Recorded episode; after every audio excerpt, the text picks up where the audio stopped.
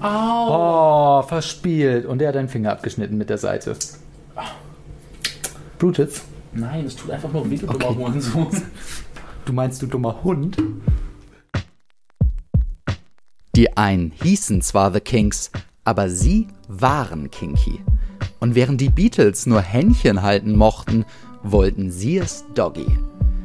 Sänger Iggy Pop tritt damals wie heute oberkörperfrei auf, um seinen durchtrainierten Leib eindrucksvoll zu verbiegen, so wie er auch die Silben der animalisch gegrölten Textzeilen verbiegt. Er entblößte auf der Bühne regelmäßig sein Glied, trug ein Hundehalsband, erfand das Stage Diving und wurde mehr als einmal nicht vom Publikum aufgefangen. Iggy und die Stooges sind die Abgehängten des Summer of Love. Die uncoolen Kids, die nicht wussten, wie man süße Popsongs schreibt. 1969 bündelten sie ihren geballten Hass und all ihre Frustration auf einer Platte. Das gleichnamige Debüt der Stooges wurde seinerzeit von der Musikpresse verrissen. Im Rolling Stone nannte man es laut, langweilig, geschmacklos, einfallslos und kindisch. Heute listen sie es als eins der besten und einflussreichsten Alben aller Zeiten. Iggy nennt man heute nicht ohne Grund den Godfather of Punk. Und I Wanna Be Your Dog ist, um hier ein kleines Detail aus meinen Spotify-Statistiken zu leaken, einer meiner meistgehörtesten Songs aller Zeiten. Kein Wunder also, dass ich Dennis folgende Bitte stellen musste. Oh, du musst die ersten, du musst den ganzen Podcast äh, hier so Stooges spielen. I wanna be your dog. Oder, oder wenigstens die ersten zehn Minuten. Weil ich könnte nicht länger spielen, weil ich gestern zu viel Bass gespielt habe. Das stimmt. Ähm, man müsste jetzt mal kurz sagen, um, um, das, um unsere Dynamik vielleicht zu erklären, wir sitzen nebeneinander. Das erste Mal für diesen Podcast. Und ich habe jetzt schon einen Nervenzusammenbruch. Wir sitzen tatsächlich auch im Plattenbau. Und wir haben eine Platte vor uns. Also wir waren nie mehr Plattenbau als in dieser Sekunde. Dennis. Das ist so Erklär mein, mal kurz. Mein Getränk schmeckt immer noch scheiße. Was hast du da eigentlich angeschleppt? Ah, nee, warte, ich hab, ich hab das gekauft. ja. Au außerdem habe ich gekauft eine Platte und zwar ähm, äh, ganz klar The Doors. Ja, das Cover sieht sehr nach The Doors aus. Ja, stimmt. aber eigentlich sind es äh, so Stooges. Man, man kennt vielleicht nicht die Stooges, aber man kennt ihren unglaublich attraktiven, auf dem Backcover etwas hässlichen äh, Frontsänger, genannt Iggy Pop. Ich finde, er sieht hübsch aus. Aber Die Haare äh, sehen warte, warte. aus. Hast du schon mal gesehen, dass er hier nicht auch als Iggy Pop Nee, draufsteht, sondern sondern als Iggy, Iggy Stooges. Das wollte, glaube ich, der Labelchef. das ist echt weird. Naja, das ist halt damit begründet, dass halt ist halt diese. Ähm, also die, der Bandname kommt ja von einer Serie, der, so Free Stooges. Ja, ja. Und ich weiß Das nicht, muss man erklären. Das ist so ein bisschen wie Dick und Doof. Also es ist basically Genau. so eine Comedy-Serie gewesen. Und man muss zu Iggy Pop natürlich auch sagen, dass sein Name an sich ja nicht sein richtiger Name ist. Er hieß ja Jem Ostrander. Äh, Ost, äh, Ostgender, was? Ostrander. nein, nein. Ost, Oster, Osterberg? Osterberg. Oh, ich verwechsel es mit einem Comic-Autoren. Okay. Ja, der hat Spectre geschrieben. Auf jeden Fall, ähm, Iggy leitet sich ja ab von der Band, wo er mal Schlagzeug gespielt hat. Die Iguanas. Die Iguanas, genau. Äh, ja, ne? Ja. Und dann hat man halt jetzt noch ein zwei. Also ich meine, guck mal, ist ja auch geil, wenn Vor- und Nachname von zwei Bands abgeleitet worden sind. Mega gut. Vor allen Dingen, wenn die eine Band gar nichts damit zu tun hat. Das war ja auch eine Highschool-Band. Ja, aber die haben noch ein bisschen danach zusammen gespielt. Jetzt stell dir mal kurz vor, er wäre noch in der dritten Band gewesen. Was war die dritte Band? Nee, er wäre. Ach so. Das wäre dann ganz sicher, hätte er noch so einen zweiten Namen bekommen müssen. Er war so kurz davor, an David Bowie's Spiders, äh, äh, The Spiders from Mars gewesen zu sein. Äh, ja, jetzt haben wir super viel Trivia rausgehauen. Ähm, Dennis, Ja, wir haben ja äh, uns so ein bisschen vorgenommen, dass wir alle paar Folgen, wenn wir so abwechselnd über unsere Lieblingsalben reden, die sich der andere dann zwanghaft anhören muss, dass wir halt ein Album nehmen, das wir beide lieben. Ja. Und wir haben auch damit angefangen, weil wir äh, die Girl in Red EP-Sammlung genommen haben. So, und jetzt kommen wir von I Wanna Be Your Girlfriend zu I Wanna Be Your Dog und äh, wir sprechen über die Stooges, aber warum ist das ja eigentlich eins deiner Lieblingsalben? Dazu muss man vielleicht sagen, dass du vom Punk kommst. also ich muss sagen, als ich die Stooges das erste Mal kennengelernt habe, ich, äh, kennengelernt habe, habe ich das auf die punkigste Art gemacht, die man überhaupt äh, machen oder haben kann. Nämlich, ich habe mir irgendwann eine Rolling Stones Magazine gekauft. Ge nicht geklaut. gekauft. Ähm, da war, da war ähm, die, die Blondie-Sängerin auf dem Cover, deren Namen ich jedes Mal vergesse. Debbie Harry. Debbie Harry, genau, Ich anlässlich, werde bestimmt nicht böse deswegen. anlässlich des, ich glaube, Mothers oder Panics of the Girls Album, was dann sogar beilag. Und da war eine Top 50 der besten Punk-Alben dabei, ähm, die weniger Punk enthielt, als man es glauben mögt. Aber wen überrascht es beim Rolling Stone? Es war auch Nirvana zum Beispiel auf der Liste. Aber Ei, da ei, war auch unter anderem dabei, chronologisch wurde die Liste nämlich geordnet, ähm, das Stooges-Album. Und ich habe es mir reingefahren und ich fand es richtig, richtig geil, bis auf einen Song damals. Ähm, wollte auch immer unbedingt die CD haben, weil ich damals noch keine Platten besessen habe. War der eine Song We Will Fall? Das wäre jetzt später gekommen. Okay. Hättest du dann so, hätte ich dann sagen können, Dann das ist der Song. Teasern wir, das, teasern wir das ein bisschen an. Ähm, genau. Und ähm, meine Bindung zur Platte hat sich dann auch witzigerweise, also basiert vor allem auf den ersten beiden Songs, muss ich sogar sagen. Kann ich sehr gut verstehen. Ja. Wenn der erste kann ich ja dann sagen, wenn Ja, ja, sagen wir dann. Sind. Ja, Sagen wo, wir dann. Und wie hast du dieses Album kennengelernt? Das ist das erste Mal, glaube ich, dass du zurückfragst bei so einem Intro. Möchte ich mal kurz anmerken. Ähm, ja, ich sitz, guck mal, Das hat weh, nur, es hat nur einen tief. Trip für dich nach Berlin gebraucht dafür. ich, vielleicht komme ich ja mal öfter her. Mal gucken.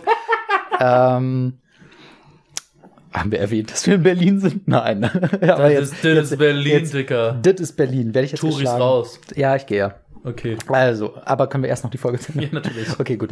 ähm, mh, hm, witzig, dass du Nirvana erwähnt hast, weil Nirvana war ja auch der, eine, eine der ersten Bands, die ich für mich so entdeckt habe.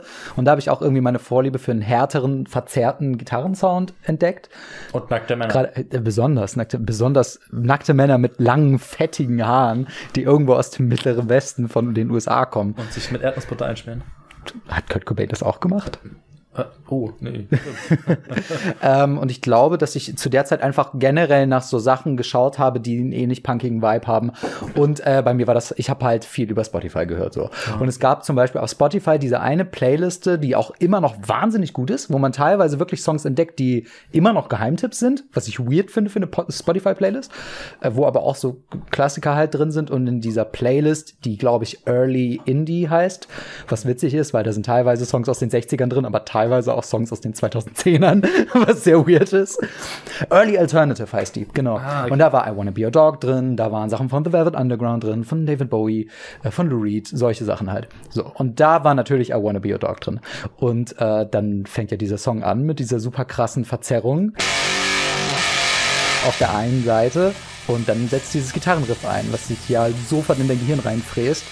Und ja, da habe ich mich eigentlich sehr verliebt, hauptsächlich in die Verzerrung. An dieser Stelle muss ich sagen, es ist bei mir sogar ähnlich gewesen. Und zwar sogar so schlimm, dass äh, Klein Dennis, als er noch ein bisschen mehr Gitarre gespielt hat, als er es heute tut, heute macht er es nämlich nur noch, wenn äh, Leute wie Jonas ihm sagen, ey, mach mal was Cooles. Naja, er saß schon öfters hier und hat die Gitarre einfach so in die Hand genommen und drauf Auf jeden, gespielt. Nur um zu flexen. Ja, Aber auf jeden. Fall, da habe ich mich auch ähm, dafür interessiert, wie man diesen krassen Sound hinbekommt, weil ich, also wenn man nicht so tief in der Sache drin ist und selbst wenn man schon, na, ich würde auch sagen, selbst wenn man ein bisschen mehr jetzt in, in dem 60er Jahre Rock drinne ist, der äh, so garagenmäßig, Protopunk-mäßig ist, fällt auf, es haben gar nicht so viele so eine krasse Verzerrung und ich habe mich gefragt, wie man die erreichen kann und da bin ich dann noch erstmals auf Dinge wie Fasspedale getreten und so ähm, und Fass, ähm, Fasspedale? Fasspedale. Was machen die? Ja, du kannst mir das jetzt zeigen, aber es wäre cool, Das wenn du ist es also, du drückst darauf und ähm, also im Endeffekt zerhackt übrigens das voll Hassped- verstaubt. Das Hasspedal zerhackt das Ding. Ja, ist halt kein geiles Hasspedal. Okay, Ähm, also das, also grob gesagt zerhackt das den Sound und übersteuert den. das klingt gut. Also es ist großartig. Ähm, wenn ihr Satisfaction kennt von den Rolling Stones, das ist eins der frühesten Beispiele. Okay. Ich kenne natürlich den Song, aber ich habe das hab den. Gitarrensound gerade Ja. gar nicht im Kopf. Aber ja, kann man Genau, ja auf mal jeden rein. Fall habe ich mich auch total in diesen Sound verdient. Ja. Red weiter. Ähm, ich wollte dich was fragen zum Thema Punk, weil es wurde ja immer gesagt, das ist das erste Punk-Album. Ja, Was, was sagst du zu dieser Behauptung? Das ist jetzt das ist eine sehr, sehr schwierige These, mal abgesehen davon, dass es ja eigentlich eher in den 60ern alles als Proto-Punk betitelt Ja, ja, wird. ja. Und man muss sagen, dass The Stooges da eigentlich auch relativ spät am Start waren. Das Album ist gleich von 69. 69, aber die haben ja vorher schon live gespielt. Schon Ja, so ja, klar. Jahre, aber, aber schon, aber schon 65 hatte man Alben, die halt wirklich eindeutig als Protopunk Mhm. identifiziert wurden, wie zum Beispiel The Sonics, ähm, mit ihrem ersten Album, das glaube ich 65 kam. Oder halt auch äh, MC5, was äh, ganz witzig ist, weil wir haben vorhin uns extra noch in der Vorbereitung ähm, die Doku angeguckt, Gimme Danger. Von Jim Jarmusch, der übrigens auch sehr gut befreundet ist mit Iggy Pop. Das ist übrigens derselbe Regisseur, der auch äh, Cigarettes and Coffee gemacht hat, wo ja Ah, Iggy Pop auch mitspielt. okay, und. Iggy Pop hat sehr oft Gastauftritte in seinen Filmen, weil die halt wirklich dicke sind privat. Und zum Beispiel auch in seinem letzten Film, The Dead Don't Die, wo Iggy Pop einen Zombie spielt, der äh, heiß auf Kaffee ist. Ähm, ja, ähm, ich, ich, ja, ja, ja. Ja. Zu dieser Doku übrigens witzigerweise gesagt, wir saßen auf der Couch und haben überlegt, scheiße, was können wir für eine Folge machen? Und wir wollten unbedingt diese Folge machen. Und er meinte, wir müssen unbedingt jetzt diesen, diese Doku gucken. Ich habe ihn gezwungen dazu. Wie fandest du sie eigentlich? Die Doku war großartig. Ja? Ja, und, und besonders einer meiner Lieblingsmomente, wo halt wirklich war, ähm, war, als Iggy Pop halt zugegeben hat, ja, also wir haben erst sehr experimentelle Musik gemacht und dann haben wir MC5 gehört und dann wollten wir Musik wie MC5 machen. Und äh, die klingen in der Tat auch so ähnlich. Generell muss man sagen, die Stooges, wenn man das Album sich ein bisschen genauer anguckt, klingt sehr ähnlich zu vielen, was in der Zeit gemacht wurde auch. Also da gibt es eine Menge charakteristische Elemente. Ähm, auch wenn der Sound stellenweise ein bisschen härter ist. Aber zum Beispiel MC5 waren auch vorher schon da und man könnte jetzt fra sich fragen, ob das wirklich schon Punk ist, aber MC5 schlagen in eine ähnliche Bresche, ein bisschen mehr Hardrock, aber die knallen auch ordentlich rein. Hast du das auch auf Platte? Nee, die habe ich leider Ah, okay. Gottes okay, nicht. Okay. Ich hatte äh, mich weil- nämlich gewundert, warum du die nicht auflegst, sondern diese andere. Ja, das hätten wir jetzt hätte nicht gesagt, dass wir statt der Doku diese Platte hören. Das hätte jetzt hätte auch getan. ah, okay, okay, okay. Aber ich glaube, als offiziell erstes englisches Punk-Album gilt auf jeden Fall The Damned mit ihrem selbst, äh, mit ihrem selbst betitelten und ich glaube, davor waren es, glaube ich, die, waren es sogar die Ramones? Ich bin mir nicht sicher. Aber, aber das, ja, ja, also, also, das Ding, also das Ding ist ja, man unterscheidet zwischen Punk und Protopunk. Und deswegen, Ja, okay, gut. Deswegen, also, wenn man sagt, okay, Protopunk zählt auch zu Punk, würde ich auch nicht sagen. Mir ist gerade aufgefallen, dass ich sagen würde, dass Punk schon etwas sehr Britisches ist, was total aus der britischen Kultur kommt. Weil äh, natürlich gibt's jetzt mittlerweile Punk-Bands überall auf der Welt, keine Frage. Mhm. Aber ich glaube, Punk hat schon sehr viel auch mit der Jugendbewegung in Großbritannien zu tun. Und jetzt stelle ich gerade selber meine Frage in Frage, weil die Stooges natürlich nicht aus Großbritannien Ja, aber waren. du, man darf natürlich nicht vergessen, dass ähm, der ganze Sound um MC5, The Stooges oder auch The Sonics, die sind ja alle sehr stark nicht nur vom Blues und dem Rock'n'Roll der 50er Jahre beeinflusst, sondern auch von der British Invasion, die er dann mit den Beatles und den Rolling Stones eingesetzt hat. Also wir haben vorhin die Nugget Collection geguckt, welche frühe Punks gehört. äh, Genau, wir haben die gehört. Ähm, die hat ja früher Punks, wie auch die Ramones und die Sex Pistols und wie sie alle hießen, sehr beeinflusst.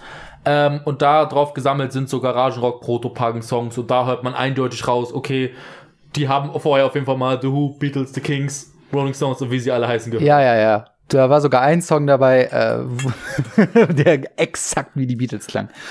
Und einer, wo du meintest, der klang exakt wie die Rolling Stones. Aber die habe ich, glaube ich, nicht gehört, weil ich mir noch mal äh, The Stooges auf Kopfhörern reingefahren habe. Ja. Äh, warte, ich schaue mal kurz in mein Notizbuch, während du den Raum füllst mit irgendwelchen Aussagen. Ähm, TK, ich bin da so schlecht. Okay, okay. Ist in Ordnung. Äh, also, Ich sippe hier mein, mein, mein Magnesiumgetränk und hinterfrage mein und wie fühlst du dich so? Furchtbar. Also, ähm, ich wollte nur noch eine, eine Frage stellen, die auch was mit dem, mit dem, mit dem Genre zu tun hat. Weil die Stooges haben sich ja vorher The Psychedelic Stooges genannt. Ja. Was hat das Album musikalisch mit Psychedelic zu tun? Weil meine These ist, dass die einfach nur wahnsinnig viel LSD geworfen haben und deswegen The Psychedelic Stooges hießen. Naja, ganz am die, die Sache ist halt, dass man schon eine Menge psychedelische Elemente merkt, die halt zu der Zeit halt vorherrschend Hm. waren. Deswegen meinte ich ja, dass so viel neu haben die jetzt auch nicht gemacht, nur dass sie halt noch ein bisschen brachialer als Hm. so manch andere waren. Ja, meistens sind ja solche, solche großen Meisterwerke, also The Stooges gilt ja auch als Meisterwerk, das taucht ständig auf irgendwelchen Bestenlisten auch sehr weit oben auf. Äh, und, und halt bei uns auch. Entschuldigung, dass wir solche Hipster sind, solche Anti-Hipster oder was auch immer. Ich habe das Album schon gehört, bevor ihr es alle gehört habt. Ich kenne das schon seit über zehn Jahren. Was wollt ihr eigentlich? Das Album kam 1969 raus, Dennis. Halt die Fresse, ich hab's als allererster gehört. ähm, Jetzt hast du mich voll aus dem Konzept Ja, gebracht. die Sache ist halt, warum das so psychedelisch, der Sound so psychedelisch ist. Ähm, es liegt auch teilweise an der ex, an der exzessiven, äh, des exzessi- exzessiven Gebrauchs des Sexzessiv. des Sex sexuell Gebrauch, äh, hohen Gebrauches vom Fasspedal und auch Wah-Wah-Pedal. Wurde mich ja auch vorhin gefragt, wie man den, wie man gewisse Sounds macht. Also ich muss ganz ehrlich sagen, Ja, ich weiß der, schon, wie ein Wah-Wah-Pedal allein schon, allein schon der Opener äh, 1969 ist äh, für mich ganz klar schon äh, psychedelisch geprägt. Ja, Weil da okay. sind die Soundelemente sind alle drin. Sie sind halt, wie gesagt, nur ein bisschen brachialer, als man es von anderen kennt. Was macht denn den Psychedelic Sound noch aus, Äh, wenn du es herunterbrechen müsstest? Und was, vielleicht sollen wir noch mal sagen, was den Punk-Sound ausmacht. das ist halt, das Problem ist Oder halt, den Sound, sag doch einfach, was der Sound des Stooges ist. der, der, der Sound der Stooges ist ein sehr roher, drogengeschwängertes Taumeln durch die Bühne, bevor man dann stundenlang irgendwo rumliegt und nicht mehr so ganz klarkommt.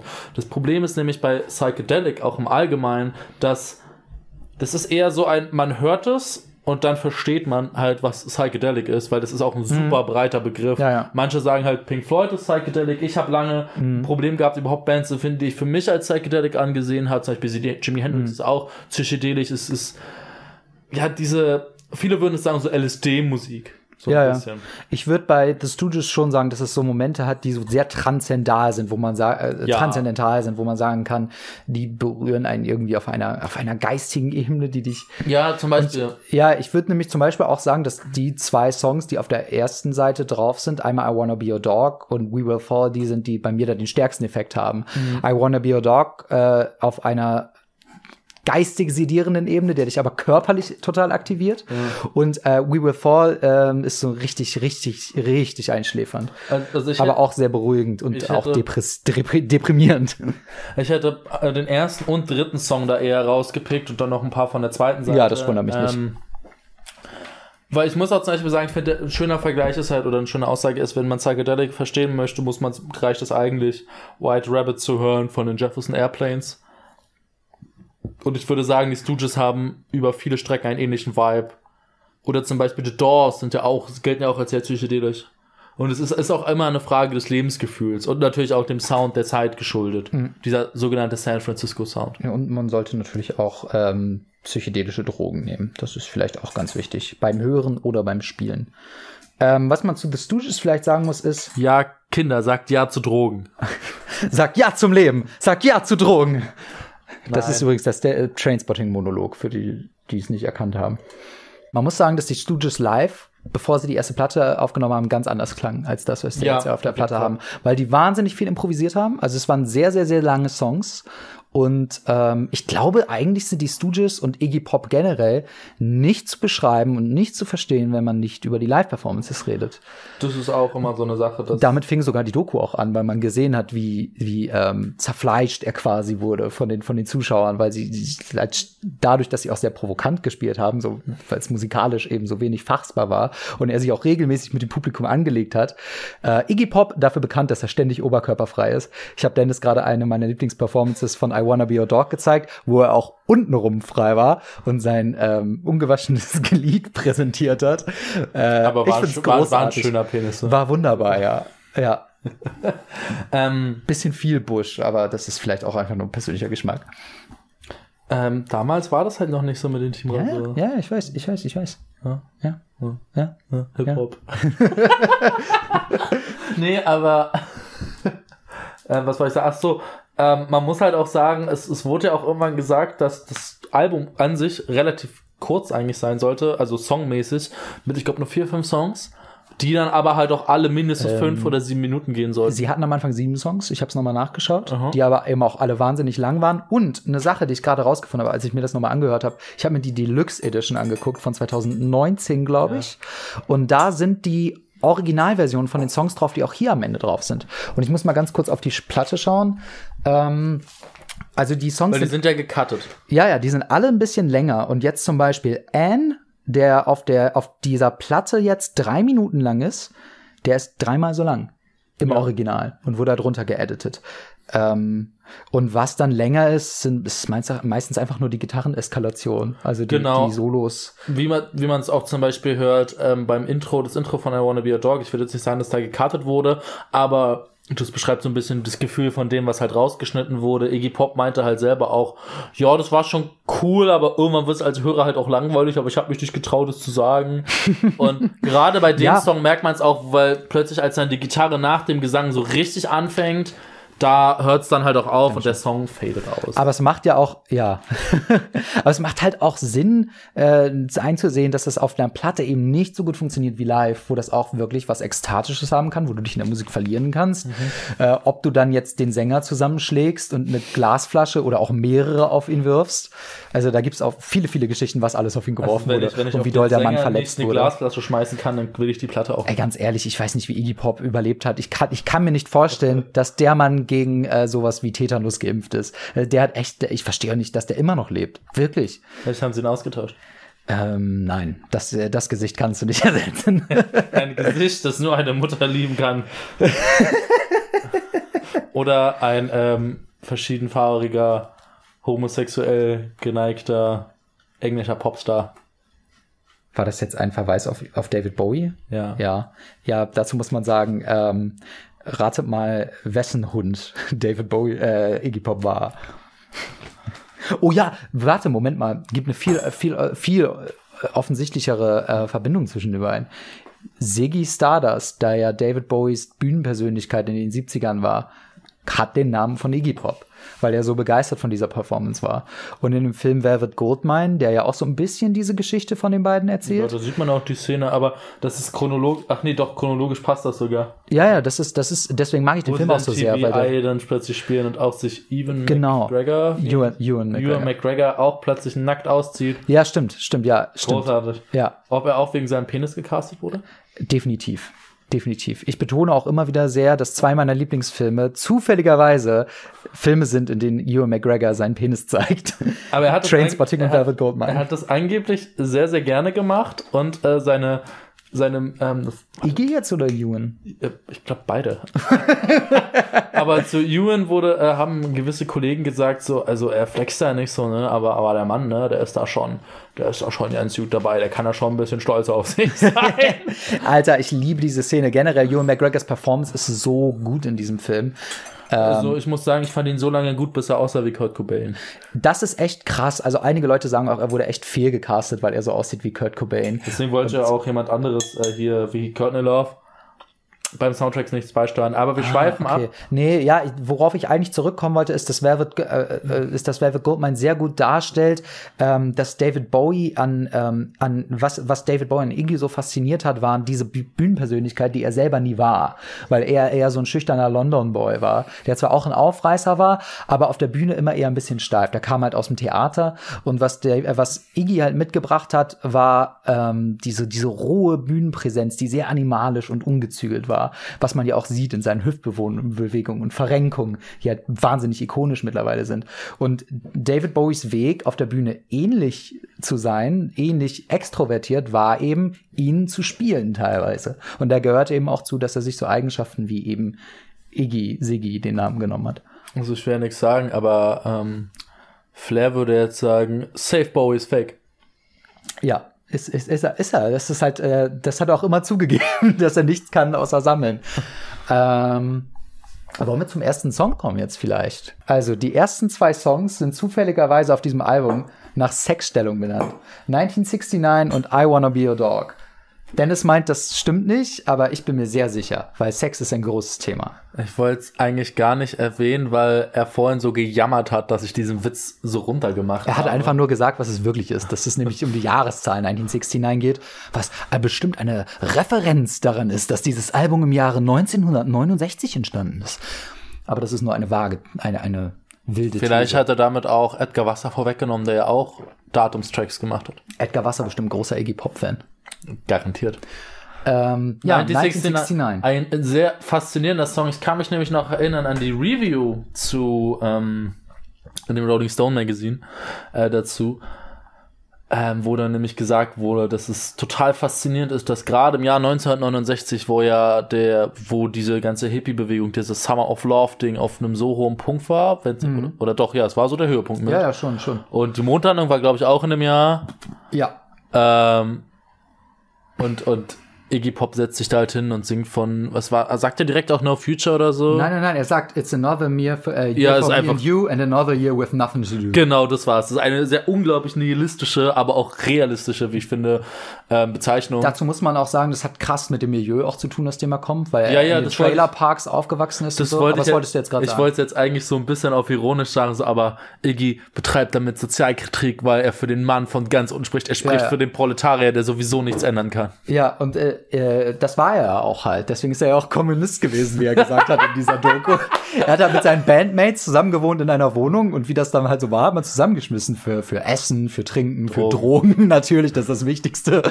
Miete hat ja eh damals nichts gekostet. Ähm, Die also, haben ja auch in einem besetzten Haus gewohnt. ob die wohl überhaupt Musik. Echt, haben sie es besetzt? Das habe ich gar nicht mitgekriegt. Doch, das wurde doch gesagt. Waschechte Kommunisten. ähm, äh, ich weiß nicht, inwiefern das, Proletarier Länder. Schmeißt da Geld für Drogen zusammen. ob die wohl mal die Internationale gecovert hätten. Das wäre schon cool gewesen. Ich glaube, die haben schon locker. Obwohl, ich sehe Iggy nicht so als internationales Nee, nee, nee, Sänger. nicht, nee, nee, nee. Wobei, Iggy war ja sehr belesen, was man nie gemerkt hätte, wenn man ihn nur über, über diese, diese sehr rohe, primitive Musik und die Mhm. Bühnenpräsenz kennt. Aber ähm, gerade in der Zeit, wo er mit David Bowie rumgegangen hat, hat man gemerkt, scheiße, der, der, der liest eigentlich sehr, sehr, sehr viel, lässt es aber halt nicht so raushängen, wie zum Beispiel David Bowie, der sich keinen Song verkneifen kann. Oder meinst du ich? Oder du, ja, ehrlich zu sein, ja. Ich habe heute das Wort Aphorismus für mich entdeckt. Ja, ich, ich, ich habe Dennis aufgeklärt und ihm erzählt, dass äh, quasi jeder Tweet, den er absetzt, ein Aphorismus ist. Und seitdem, muss ich sagen, fühle ich mich ein bisschen intelligenter als vorher. Ja, äh, man muss auch, aber auch sagen, Dennis ist schon der Iggy von uns beiden und ich bin der Bowie und wir ergänzen es sehr großartig. Ich habe ja auch den interessanteren Musikgeschmack als du. Das stimmt nicht. Okay, es ist falsch formuliert. Aber zum Beispiel war äh, Iggy auch äh, sehr großer Jazz-Fan, was man auch gar nicht gemerkt wie du. Ach ja, Mensch! Und wir haben, äh, also, So viel gemeinsam. Just Brew, Bitches Brew war ja eins seiner Lieblingsalben. Das, Ja, Sketches of Spain auch. Genau, und die mag Von Miles ich ja auch Davis. sehr gerne. Von Miles Davis muss man ja, den ich ja auch sehr, sehr schätze. Ja. Die Sache war, ich weiß nicht, ob das, das Album direkt schon davon beeinflusst war, aber auf jeden Fall spätere Arbeiten waren dann auch sehr davon beeinflusst. Ja. Ähm, ich glaube, die Improvisation, die es dann live gab, schon. Es gibt auf dieser Deluxe-Edition einen Song drauf, der heißt Asthma Attack. Der ähm, kein, keine Live-Performance ist, glaube ich, war, aber sie sind halt ins Studio gegangen mit diesen sieben Songs, wie wir schon erwähnt haben, die halt basierend waren auf, also basically haben sie gejammt. Sie haben da grobe Strukturen, mit denen sie angefangen haben, diese Songs, und dann so zehn Minuten lang gejammt. Und dieser Asthma Attack, der ist ganz anders als die anderen Songs auf der Platte. Viel formloser und äh, geht klanglich halt in viele verrückte Richtungen. Das hat schon fast Jazzmäßiges. Und, und was ich aber so faszinierend daran finde, dass sie eben diese, dass dieses Interesse da war, aber 1969, abgesehen von dem Improvisationspart, im Kern ein unglaublich simpler Song ist, der ja hauptsächlich darauf basiert, dass man vor allem auf die Gitarre eine Menge Wawa knallt, eine Menge Fass draufballert. Ja. Übrigens, ein Wawa-Pedal klingt halt wirklich wow, wow, wow. Das heißt, hat einen Grund, dass es so heißt. Was? Nein! Ja. Wirklich? Willst du mal kurz die Akkorde spielen? Nee, ich habe Angst, dass ich das verwechsel mit etwas, das ich mit 16 geschrieben habe, das so ähnlich klingen sollte. okay, okay, okay. Ähm, das wäre ziemlich echt peinlich. Nein, ähm, und darüber hat man dann halt einfach Iggys schon sehr klassische Performance, würde ich mal sagen. It's 1969. Baby! Ja, ja. Und im Endeffekt nimmt der Song eigentlich soundmäßig fast alles vorweg, was auf dieser Platte passiert. Schon. Also alle Songs, die danach Schon. kommen, sind sehr ähnlich, vielleicht ein kleines bisschen härter, aber ich glaube, es ist schon einer der härtesten Ich würde auch schon sagen, Oder es also, wird ein bisschen ruhiger, psychedelischer. ja, aber also, eigentlich, aber eigentlich ist damit das komplette Album. äh, damit können wir dann jetzt auch aufhören. danach das, war kann man eine, schon aufhören. das war eine wundervolle Folge. Dankeschön, Dennis. Schreib 30 Minuten. geil. ähm, ich habe hier noch gelesen, dass er irgendeinen äh, Song zitiert hat. We weißt du da was zu? Nö. Hier steht I'm Bad von Bo Diddley. Ah, also, uh, ah, warte, zeig mal kurz. Hat er darüber was erzählt in, äh, in der. In der Nö, Bo Diddley war halt einer, so ein Blues-orientierter, beziehungsweise R&B-Musiker aus der, Rhythm and Blues-Musiker, der auch die Stones sehr krass beeinflusst hat. ja, Der hatte quasi jeder legendären Musiker aus der Zeit erwähnt Bo Diddley. Es ist echt heftig. Also, Er hat auch ein, Bo Diddley hat auch eigentlich nur einen Song gemacht, den er halt in verschiedenen Versionen rausgebracht hat. so wie die Stooges hier auf diesem Album. So wie, ähm, So wie das komplette Nevermind-Album. ähm, so wie die komplette Diskografie des Stones. Ach, äh, mir fällt noch was Nein, ein. warte, ich, auf jeden warte, Fall. weil ich ein bisschen unstrukturiert bin. Ich muss noch ganz kurz sagen, ich habe mir auch die Notizbücher von äh, Kurt Cobain gekauft.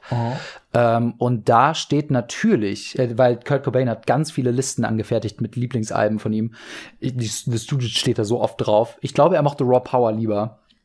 Aber er hat auf jeden Fall eine Liste gemacht, welche er am besten findet. Ich glaube, Raw Power war sein Lieblingsalbum. ich glaube auch. Äh, Auch ja, dieses. Oh mal, vor allem dieses Boohoo, das ist, das ist halt so ein Bo Diddley-Ding, was er halt gemacht hat. Ja, siehst du, gut.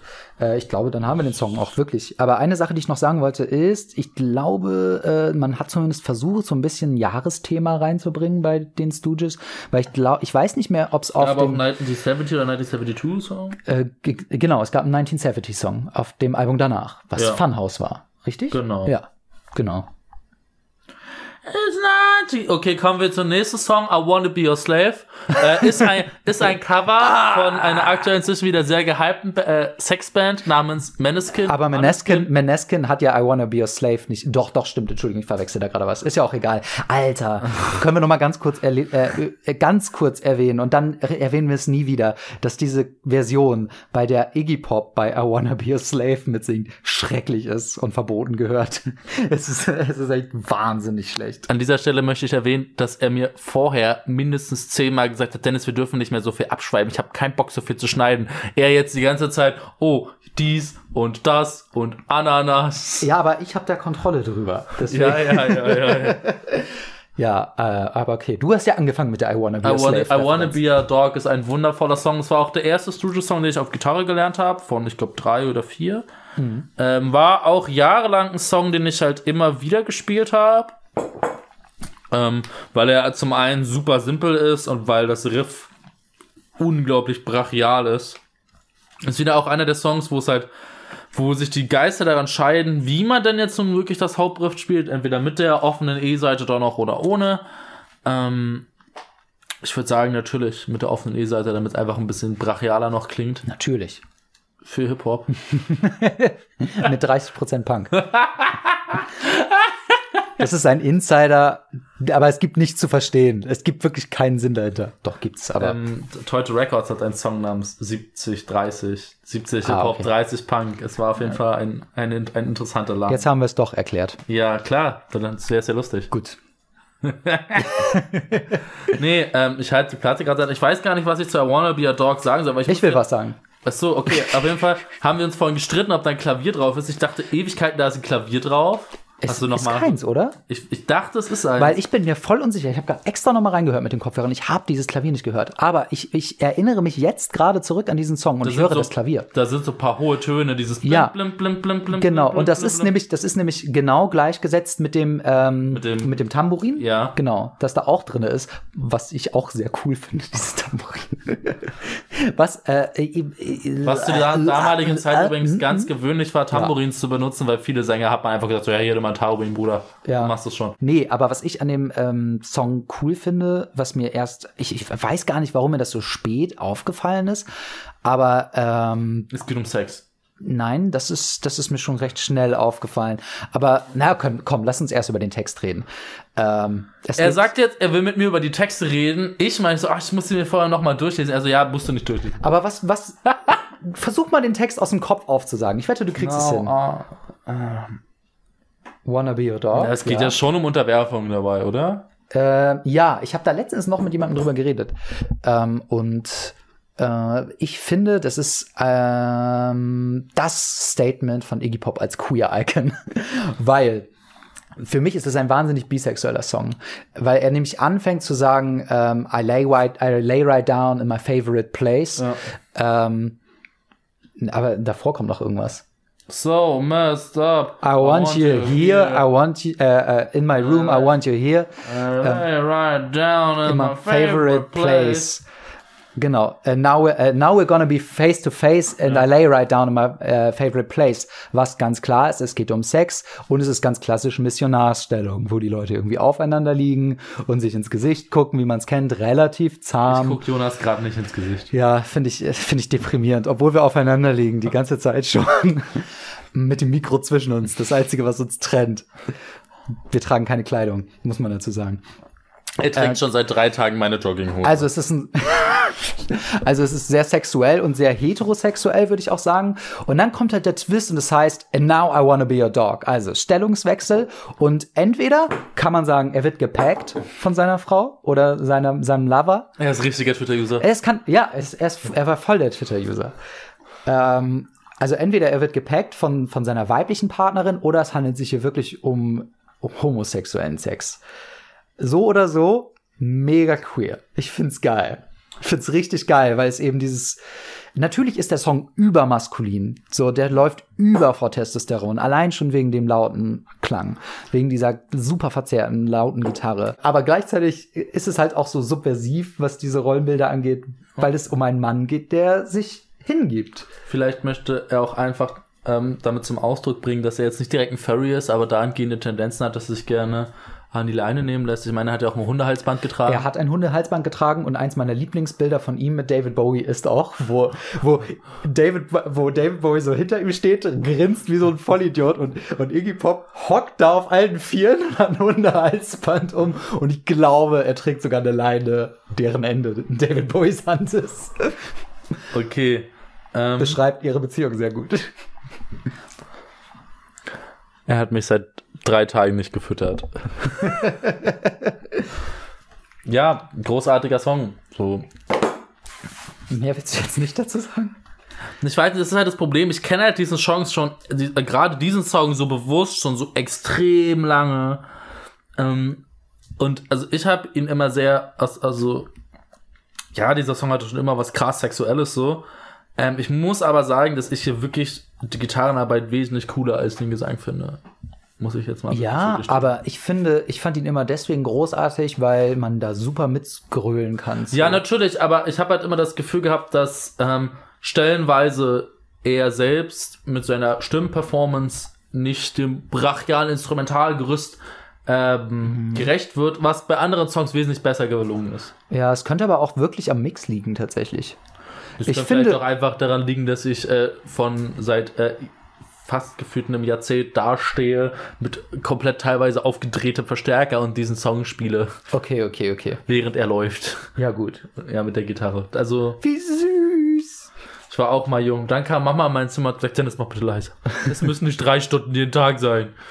Ähm, ich habe auch eigentlich nur versucht, eine Überleitung zur Produktion zu machen, weil die ist von John Cale gemacht, den man vielleicht von The, äh, The Velvet Underground kennt. Wen? Die The Velvet Underground. Wer ist Das ist eine sehr wichtige Band, die du auf jeden Fall kennst und äh, du brauchst hier gar nicht wie so ein Idiot zu tun. Okay. Ähm, ich wollte halt damit eigentlich nur herauskitzeln, dass er auch ständig sagt, Dennis, du kennst das. Er, er behauptet ständig, dass ich Sachen kenne, von denen ich gar nicht weiß, wie sie heißen. Okay, am Ende kenne ich sie ja trotzdem. Aber The Velvet Underground kennst du. Ja, klar. Ähm, Die haben doch Satisfaction gemacht, oder? ja, fast, fast. Das sind die mit der Banane auf dem Album. Ach, die sind das. Ah, die sind das. Und John Cale hat da nicht nur mitgespielt bei The Velvet Underground, sondern die eben auch mitproduziert. Und äh, es ist- Währenddessen hat Iggy die Frau von dem eingefickt. ja, äh, ja, nein, nicht die, nicht die Frau. Nico war ja mit dabei bei The Velvet Underground. Ach so. Ja, war die Sängerin, Ah, ähm, die Femme Fatale gesungen hat zum Beispiel. ja. Genau. Und Sunday Morning. ein toller Song Sunday Morning hat Lou gesungen. Oh. Hat Lou gesungen, aber auf eine sehr weiche Art. Und Lou Reed war eben der, der auch was mit Nico hatte, auf sie ein Auge geworfen hatte, sie aber gleichzeitig nicht in der Band haben wollte. Und ähm, Besser auch. Ja, also wir haben ja schon oft gesagt, dass in der Musikszene alles ein incestuöser Haufen ist. Und auch hier war es so, dass Iggy Pop etwas mit Nico hatte, obwohl Lou Reed gleichzeitig was von ihr wollte. Gleichzeitig muss man auch sagen, dass Iggy Pop und Lou Reed über die Jahre immer wieder aufeinander getroffen sind, zwangsweise. Ja, weil sie auch beide später bei demselben Label gezeigt waren, nämlich den von David Bowie. Ja. Ja, ja. Die Platte kam übrigens unter Elektra raus. Ähm, Ja. Kurze Erwähnung dazu. Obwohl, das hätte ich, wollte ich jetzt eigentlich erst bei der zweiten Hälfte sagen. Ups. Äh, Wieso? Okay, ja, Wegen dem es, Sound ist mir halt. egal, warum du das sagen Ja, möchtest, ja. ja, gut. Aber was den Mix halt angeht, ähm, da so kommen halt so Sachen rein wie das Piano oder ähm, diese ähm, Aber die sind ja alle nicht gecredited. Äh, gecredited. stehen die da nicht drauf? Nö, kein Piano, steht nur eine Viola. Stimmt. Äh. Stimmt. Hier steht auch die Production nicht drauf, dass er die gemacht hat. Online steht es aber. Nee, die Produktion hat er nicht gemacht. Also er hat, er hat, also, also beziehungsweise. Online steht, dass er jeden Ah, ja, ja, klar, aber, aber die Endproduktion, also der Endmix, Ja, der gut, ist von Jack Holzman. Das ist der, einer der obersten von Elektra gewesen. Das ist was anderes. Ja, Mann, jetzt ist doch nur Produktion. Ähm, ja, aber ähm, es ist halt, es ist halt, das ist mir auch aufgefallen dann eben, äh, der Sound der Gitarre kommt von der rechten Seite rein, was erstmal krass irritiert, weil dann so ein Vakuum auf der linken Seite entsteht. Ja. Äh, und es fängt halt an mit Gitarrenfeedback, was ein richtiges Statement ist. Ich fände auch eigentlich wäre es ein geilerer Opener. Ich habe Ja. ich hab so viele Playlists von mir, wo, wo I Wanna Be Your Dog am Anfang ist. Ich finde, dieses Feedback ist so ein geiles Opening-Statement. Ich muss dazu auch sagen, dass ich jetzt gerade wieder Flashbacks aus meiner Jugend bekomme, wo ich nämlich ähm, sehr ungerne ähm, den sehr irgendwie auf CD oder so gehört habe, beziehungsweise ich habe den mir irgendwann mal irgendwo runtergezogen und dann auf CD gebrannt, so, damit ich das auch unterwegs hören kann.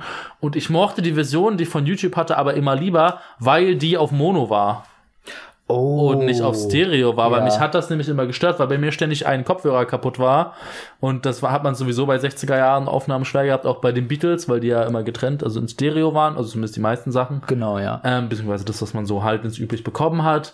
Ähm, und äh, ja, mich hat das soundmäßig auch immer sehr gestört, so weil weil das war auch Auf Mono. Ja, ja, ja, äh, nee, auf, auf, auf Stereo, wenn du so, halt, ja. wenn du dann halt plötzlich wirklich auf der einen Seite das halt nur gehört hast und dann war auf der anderen gerade nichts, so das Mhm. ist dann schon so, mm, Aber das Ding ist halt dadurch, dass dann super schnell dieses coole catchy Riff kommt, was ja wirklich wahnsinnig ikonisch ist. Das hat auch jeder hundertprozentig schon mal gehört. Wenn ihr diesen Song nicht bewusst kennt, habt ihr ihn hundertprozentig in irgendeinem Film oder irgendeiner Doku geschaut, weil der wirklich inflationär oft verwendet wird. Ja. Und deswegen mag man den, glaube ich, auch so sehr, Neulich weil man den halt auch. kennt. Du meintest, das ist krass oft so, dass man da viel mit Stereo gespielt hat damals in dieser Zeit. Mhm. Man wollte halt ein bisschen imitieren, wie die Band vor einem steht und spielt. Ja. Und während die Beatles da oft sehr willkürlich waren und einfach ein Instrument komplett auf die eine Seite gepackt haben und äh, das andere auf die andere und es hatte nicht wirklich einen Sinn, es war dann vielleicht irgendwie eher eine künstlerische Collage, haben die Studios hier das schon oder der Produzent ist schon sehr krass versucht, so eine Band-Performance einzufangen. was aber zu den Beatles auch passt, dass die eher eine Collage gemacht haben, weil die Ja, Beatles ja auch Collagenmusik später Ja, ja, ja, das macht, also es macht schon auch Sinn, das finde ich auch. Aber was ich wollte halt hervorheben, dass es hier schon darum geht, dass du auch eine Band spürst. Ja. Und es ist oft so, dass die eine Gitarre sich nämlich auf der einen Seite befindet und spielt. Hm. Also alles blutet so ineinander und trifft sich irgendwie in der Mitte. Dann hast du Bass, Schlagzeug und Iggy's Gesang auf der anderen. Ja. Und ähm, das ist alles recht ausgeglichen so, aber du merkst halt, dass die eine Gitarre schon auf der einen Seite stark platziert ist. Und später, meistens im letzten Drittel, und ich rede hier nicht nur von I Wanna Be Your Dog, sondern von jedem einzelnen Song auf dieser Platte, bis auf zwei Aufnahmen, kommt dann irgendwann gegen Ende noch mal ein, eine andere Gitarre dazu, die in, äh, die solomäßig explodiert und so ihr ganz eigenes freaky Ding macht und äh, dann eine krasse Variation auf diesem. Genau, ja. Und die kommt dann von der anderen Seite dazu. So. Ich denke mal, die wurden dann rausgecuttet aus den Ja, aus auf jeden Fall, also, ja. also ich weiß nicht, ob die mit Overlays gearbeitet haben damals. Ich, das war hundertprozentig ein Overdub. Haben sie gemacht? Ich habe sogar einen Beweis dafür. Okay, gut. Dann äh, muss ich sagen, witzigerweise auch hier wieder eine Connection zu The Stooges, äh, nicht Stooges, Mhm. fuck, von den Stooges zu MC5, die ihr erstes Live, ihr erstes Album auch so machen wollten, dass es eher ein Live, wie eine Live-Performance ist, Mhm. aber dann den Ansatz eines quasi Live-Albums gewählt haben. Okay. Ja. Also nochmal kurz ein Fazit zu diesem Mix-Ding ist jetzt, äh, ich finde es sehr geil, dass dieses Feedback von der einen Seite reinkommt und es bildet sich dieses Vakuum, dann kommt halt das überkrasse krasse Riff rein und schließt dieses Vakuum auf eine sehr befriedigende Art und Weise. Gut,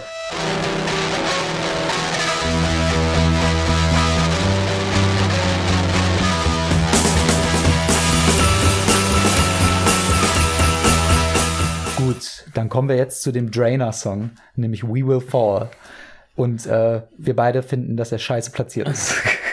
Also er ist jetzt nicht so schlecht platziert wie Jambalaya auf Hinterland, aber also ich kann verstehen, dass im Kontext, wenn du die Platte halt nicht komplett hörst, sondern du denkst, okay, das sind die zwei, du hast die zwei Überbanger auf der, auf der, auf der einen Seite und dahinter dann diesen ruhigen Ausklang so. ja. Dass du halt das Beste aus beiden Welten hast und die nächste Seite ist ein bisschen arg homogener. Ich glaube auch, dass vielleicht, du meintest, vielleicht liegt es auch daran, da, ähm, wie sonst die Zeitverteilung wäre, aber ich glaube, das ist nicht das Problem, weil wenn du dir zum Beispiel Ja. hier die letzten, also wenn du da Songs drüber ziehst, Das würde schon funktionieren, ja. aber ich muss halt sagen, dass ich glaube, sonst das Problem wäre dass das Album sehr stark und laut anfängt und dann immer leiser wird im Verlauf. weil gerade Mhm. die stimmt, zweite stimmt. Seite ist ja wesentlich ruhiger. Ja. Ähm, zum anderen auch sagen muss, dass auch die harten Momente der zweiten Seite auch eher am Anfang platziert sind. Das stimmt. Ich finde aber trotzdem, dass We Will Fall ein sehr guter Closer wäre. Ja, natürlich, klar, das, das würde ich jetzt. Oder ein vorletzter Song, Ja. dass man am Ende nochmal einen Rausschmeißer hat, der etwas lauter ist. Ja, und ähm, das Witzige ist aber, dass sie sich ja sehr für diesen Song gefeiert haben in der Dokumentation und meinten so, ja, und damit haben wir gezeigt, wir haben uns abgehoben von all diesen anderen Bands der Zeit. Und ich muss sagen, aus einer persönlichen Sicht finde ich das jetzt nicht so wirklich. Also klar, vielleicht in Bezug auf die Länge, dass man Der sowas ist halt zehn Minuten lang, ne? Genau. Das ist der längste Song auf dieser Platte. Genau, normalerweise war es halt so, dass Songs, wenn die eher so in die Gara aus der Garagenecke kamen, aus der Protopunk-Ecke so, dass die dann eher so maximal vier Minuten lang waren. Ja. So, vielleicht fünf Minuten mal, wenn es mal ganz hoch kam, so.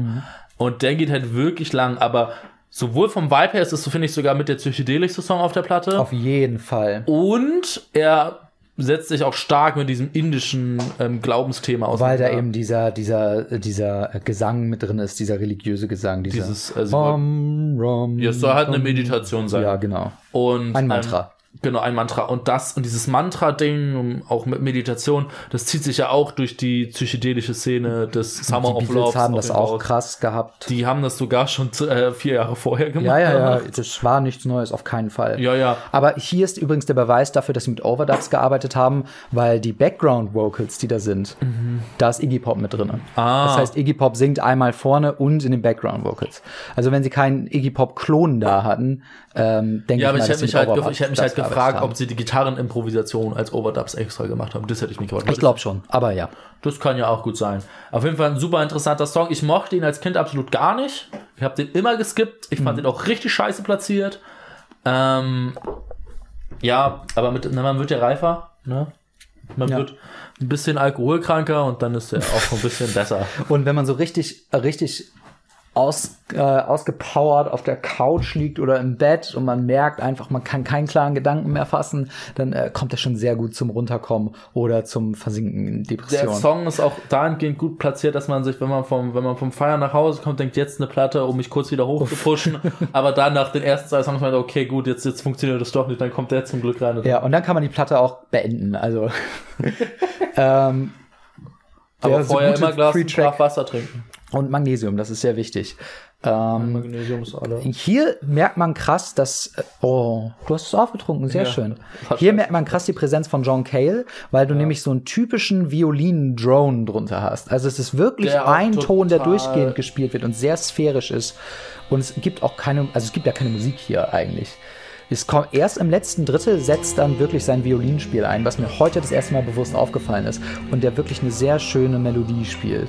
Ich habe mir immer mich gefragt, boah, wie anstrengend muss die Aufnahme dafür gewesen sein? Das ist ja voll langweilig. Ja, man muss dazu sagen, das ist halt einer dieser Songs, den sie während der Aufnahmesessions gemacht haben. Das war der letzte Song sogar, den sie gemacht haben. Genau, ja. Weil sie gemerkt haben, das Album ist zu kurz, weil das Album ist auch nur 35 Minuten lang. Und jetzt muss man sich mal vorstellen, hätten sie statt den einen 3-Minuten-Song genommen, wäre das Album unter 30 Minuten lang geworden. Was auch cool wäre, aber ich finde auch, dass diese Länge sehr gut ist. Genau. 35 Minuten ist auch für die Zeit ganz typisch gewesen. Die Alben waren alle so 30 bis maximal 40 Minuten lang. Ja, also das Ding ist ja, dass sie äh, kürzere Songs brauchten und nicht so lange improvisierte Songs und dann mussten sie ganz viele neue Songs sich ausdenken und das war dann eben der letzte, weil sie, weil sie Zeit füllen müssen, witzigerweise. Man muss auch sagen, auch ein improvisierter. nicht unerheblicher Teil dann auch am Tag vor der Aufnahme halt ja, genau, der, das war, geschrieben wurde. Die, das waren doch alle, waren die nicht alle im Studio geschrieben worden, einen Tag drei, vorher? Nee, die letzten. Stimmt, ja. Letzten, äh, nee, warte nicht. I Sieben, Wanna Be Your Dog hatten sie vorher auf jeden Fall. vier, fünf Songs haben sie, glaube ich, im letzten Tag geschrieben noch. Ja, ist Im trotzdem Hotelzimmer, im Chelsea. Hotel. Du wolltest was zum Chelsea Hotel sagen. Jetzt ist dein Moment. Ja, ich wollte nur kurz sagen, ich lese gerade Just Kids von, ähm, von Patti Smith, was halt eben zu genau dieser Zeit beginnt, quasi mehr oder weniger. Und äh, da, weil wir vorhin schon über die Mondlandung geredet haben, wollte ich eigentlich kurz anmerken, dass Patti Smith zum Beispiel das überhaupt nicht mitgekriegt hatte, weil sie eben auch diesen Punk-Lifestyle gelebt hat auf der Straße. Und ähm, man das einfach nicht mitbekommen hat, dass es eine Mondlandung gab. Das war so ein, so ein Mittelklasse-Ding, dass man, wenn man einen Fernseher hatte und sowas alles. Also ich kann mir sehr gut Ja, vorstellen, na klar, dass sie es auch das nicht gemerkt sowieso haben. ganz witzig, wenn man daran zurückdenkt. Mondlandung ist ja wirklich so, Familie sitzt vorm Fernseher und guckt sich das an und Ja. alle freuen sich, aber Fernsehen war damals schon krass privilegiert. Und für die war das nicht relevant für die, für die, für die Jungs und Mädels von der Straße. Von den Streets. Ja, genau. Ähm, Äh, Was, was wolltest du gerade? Wegen dem Chelsea Hotel. Ja, genau, stimmt. Also es, sie haben zu der Zeit im Chelsea Hotel gewohnt und das Chelsea Hotel ist total wichtig für diese, für die Beat-Generation, aber auch für die Punks damals in London. Bob Dylan hat dort gewohnt, Patti Smith hat da eben eine Zeit lang gewohnt, Leonard Cohen hat sogar einen Song, der Chelsea Hotel heißt. Die ganzen Beat-Poeten wie Allen Ginsberg und so haben dort mal gewohnt. Und ja, also das ist halt Ginsberg war das so der Howell-Typ, der Howell geschrieben hat? Äh, Dennis, du kennst dich da besser aus als ich. Ne, ich, ich, ich, ich, schmeiße mal so zwei, drei durcheinander und ich überlege gerade, wer das war. Egal, mach weiter. Schneiden wir raus. Nein, lass mal jetzt drin. Okay, gut. Für die Ähm, Realness. Chelsea, äh, das Chelsea Hotel, bla bla bla, was wollte ich jetzt sagen? Hm, äh, Chelsea Hotel, Chelsea Hotel. Genau, man konnte im Chelsea Hotel als Künstler, so steht es zumindest jetzt in diesem Buch, konnte man sogar bezahlen, wenn man kein Geld hatte und die meisten Künstler hatten kein Geld, mit Artworks, mit Kunst, die man gemacht hat. Krass. ja. Und deswegen war das eben auch so, ein, so das war wirklich so eine Künstleroase. Und Patti Smith schreibt zum Beispiel davon, wie krass inspirierend das war, weil du konntest einfach auf den Gang gehen und du hast die krassesten Leute der Zeit damals getroffen. Das ist echt heftig.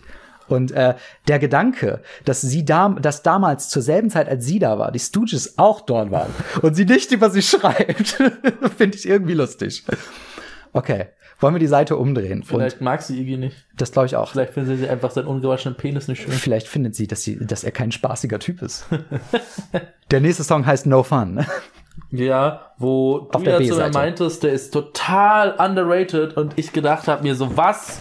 Junge! Der macht halt einfach nur Bock. Also der macht Bock und der wurde halt, das ist halt ein super wichtiger Song für die, für die aufkommende Punk-Szene und die Das hab ich dir, vor, Post-Punk-Szene. hab ich dir vorhin Das gesagt. wusste ich auch selber. Ja, ja. Dennis, du weißt, dass ich auch lesen kann und mich interessiere für denselben Kram wie du. Ich habe die ganzen Cover halt gehört und daher habe ich mir das erschlossen. Sex Pistols. Ja, klar. Die haben zum Beispiel No Fun gecovert. No fun, my babe.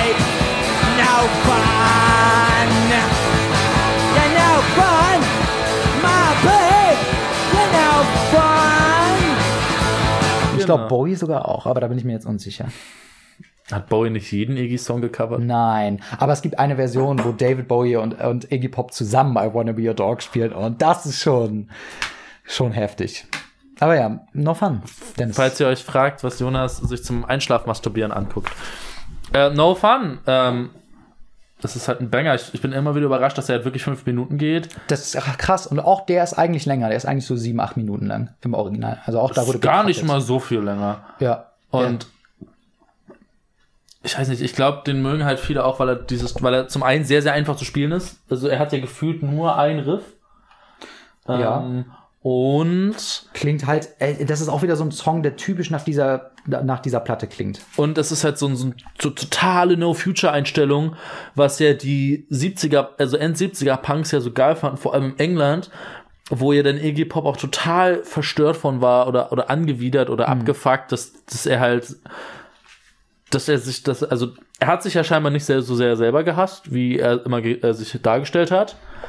Aber dann Na, zu sehen, wie, wie krass sich diese anderen Leute halt wirklich hassen, das ging ihm schon ein bisschen nahe. Ja, er. aber da war er auch schon cleaner. Ich sag extra nicht clean, weil er das glaube ich nicht war.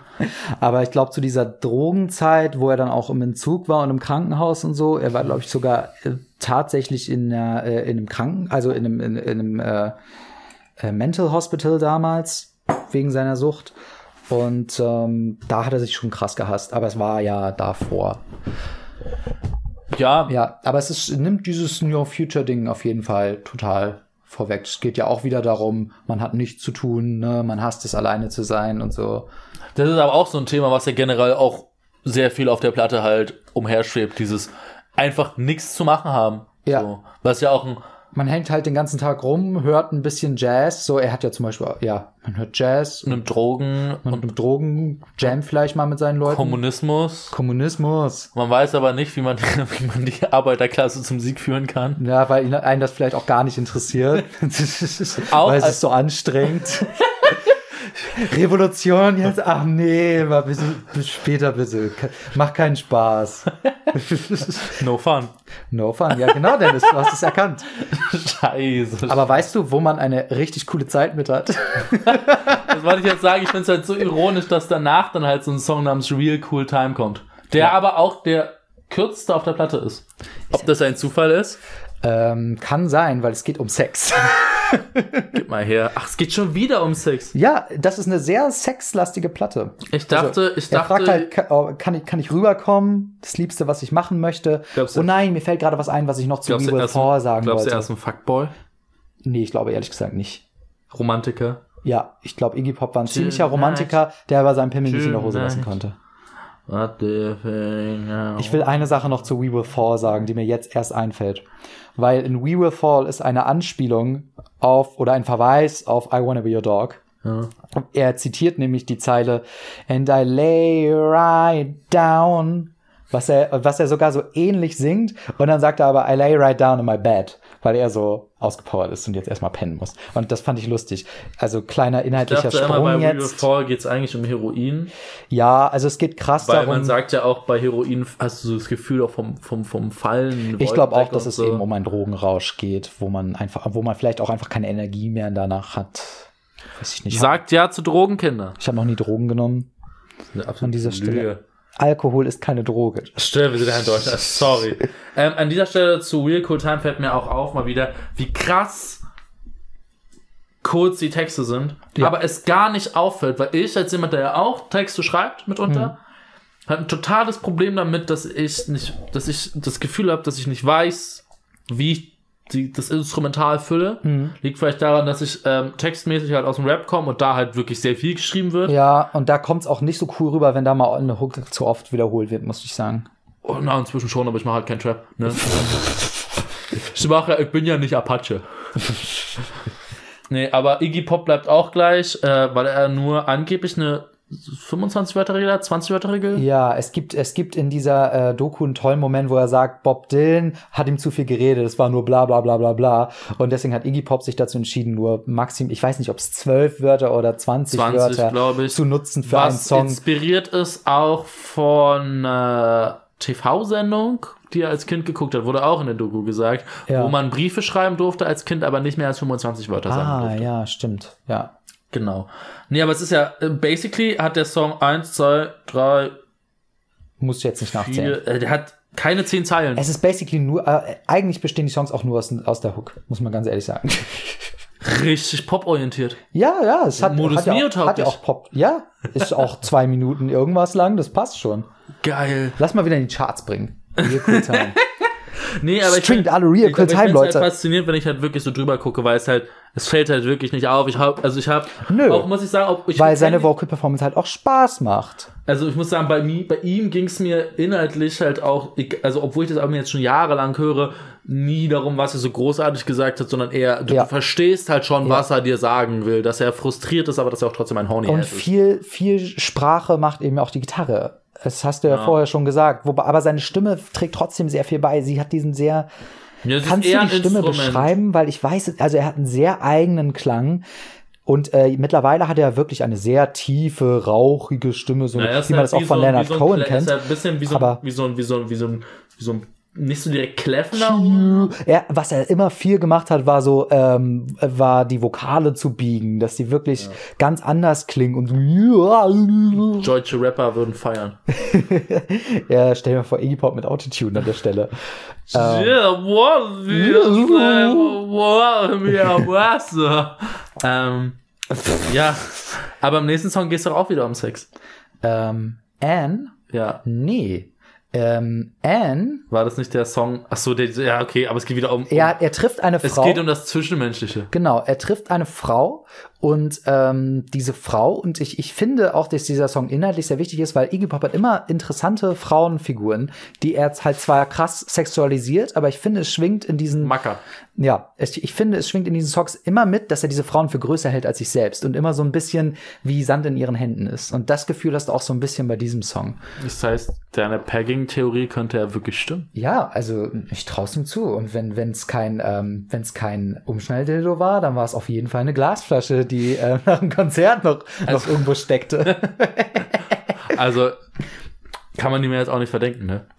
Also Also im hat er auch seinen für sich, ne? Im Prinzip geht's hier um einen sehr ruhigen Spaziergang und dann schaut er dieser Frau in die Augen und vergleicht sie. Er sagt, sie hat sehr coole Augen. was halt einerseits heißen kann, sie sind cool, aber auch kühl.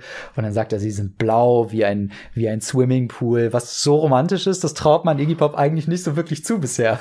An dieser Stelle, ne, an meine lieben Kerle, Kerlinnen und Atzen und Atzinnen beim nächsten Date auf der Demo einfach sagen, hey baby, your eyes are blue like a swimming pool. Ja. Äh, Und wenn ihr danach nicht Auto, äh, wenn ihr danach nicht Steine auf die Polizeiautos schmeißt, dann weiß ich auch nicht. ja, oder Gläser auf eurem Lieblings-Punk-Icon, das wäre natürlich auch eine Option. Nein, dies ist ein antifaschistischer ist ja in Kopfhasser Ordnung. Podcast. Ist in Ordnung. Wir sind. Der Song fällt sehr aus dem Mixing-Schema raus, weil Iggy Pop die Stimme nämlich komplett nach rechts verlagert wird Mhm. und willst es, du willst es nicht hören. Nö, ich lass dich aber einfach reden. Okay. Du bist einfach glücklich. Du strahlst dann immer so. Ja, ich finde das, ich finde, ich finde es halt krass, weil ich frage mich auch ein bisschen, warum das so ist, weil du hast auf einer Seite eben Iggy Pops Stimme, der dir in dein rechtes Ohr flüstert.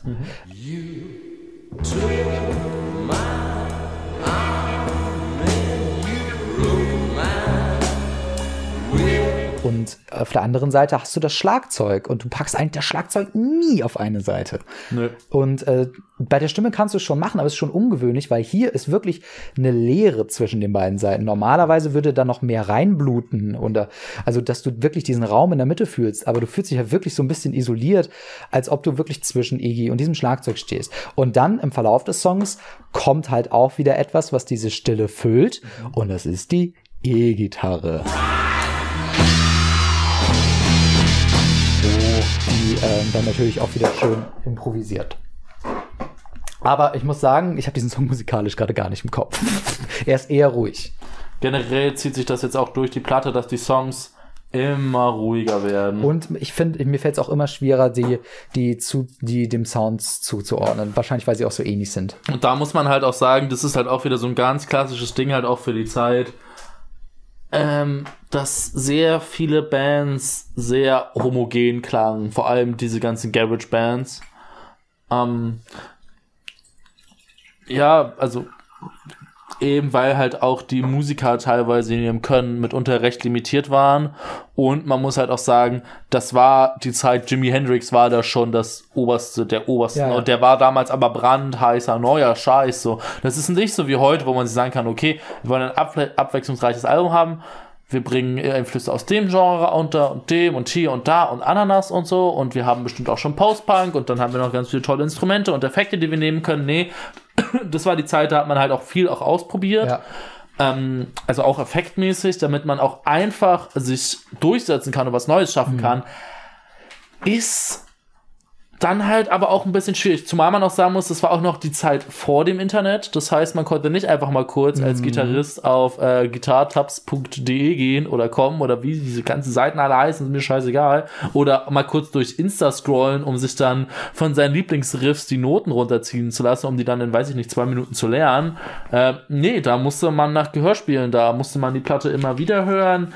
Ähm, Noten gab es Gefühl für Populärmusik meines Wissens gar nicht. Es gab schon In- Instanzen, wo dann so Bücher rausgebracht wurden, aber bei The Stooges auf keinen Fall. Ja, aber ich meine generell für die ganze Musikszene, in der sich das bewegt hat, gar nicht. Ja, so, also allein auch schon, weil die Psychedelic-Bewegung ja schon die Gegenbewegung war zum Establishment oder das Establishment halt die Buchverleger in der Hand hatte. So, also klar, Autoren konnten veröffentlichen, aber ich glaube jetzt nicht, dass man gesagt hat, okay, wir, wir bringen jetzt, weiß ich nicht, Jefferson Airplanes äh, Noten raus, statt, weiß ich nicht, die Bibel zu drucken. Ja. So ganz stumpf gesagt. oder, oder Beethoven oder Beethoven-Noten. Ja. So. Ähm, und dementsprechend klingt auch sehr, sehr viel sehr, sehr ähnlich, was aber auch natürlich dem Umstand geschuldet ist, dass sehr viel Songmaterial davon in sehr kurzer Zeit entstanden ist und man sich ja auch an einer anderen Band orientiert hat. So, den MC5. So. Und ich weiß nicht, wie viele von euch schon mal fünf Songs in einer Nacht gemacht haben. Äh, wie das ja so manche Deutschrapper äh, schwärmend erzählen, aber da kommt meist nicht so viel verschiedenes Cooles raus, was gut zusammenpasst, sondern es ist entweder ein Stil, der sich durchzieht, oder es kommt halt irgendein komischer Mischmasch raus. Ich hätte es vielleicht ganz cool gefunden, wenn man deswegen hier auf dieser Platte auch noch was drauf hätte, was so wie dieses Asthma Attack ist, was auf der Deluxe Edition drauf ist, wo man vielleicht noch einen anderen Taste von den Stooges kriegt, was sie ja noch drauf haben. Oder ähm, zum Beispiel, äh, ich meine, das fällt jetzt zum Beispiel auf dem The Doors Album nicht so auf, die ja auch bei Elektra waren, wie du Aber schon angedeutet hast. Aber da zum Beispiel, das ist anders. Also da ist ein sehr diverses Stil drauf. Aber zum Beispiel The End ist, glaube ich, zum teilweise eine Live-Performance, die recorded wurde. Und das wurde dann im Nachhinein zusammengeschnitten. Aber vielleicht irre ich mich da. Auf jeden vielleicht Fall hätte man muss das man, hier muss auch man halt können. aber auch sagen, dass ähm, The Doors zum einen musikalisch wesentlich Ja, versierter ja, ja, ja, waren. ja.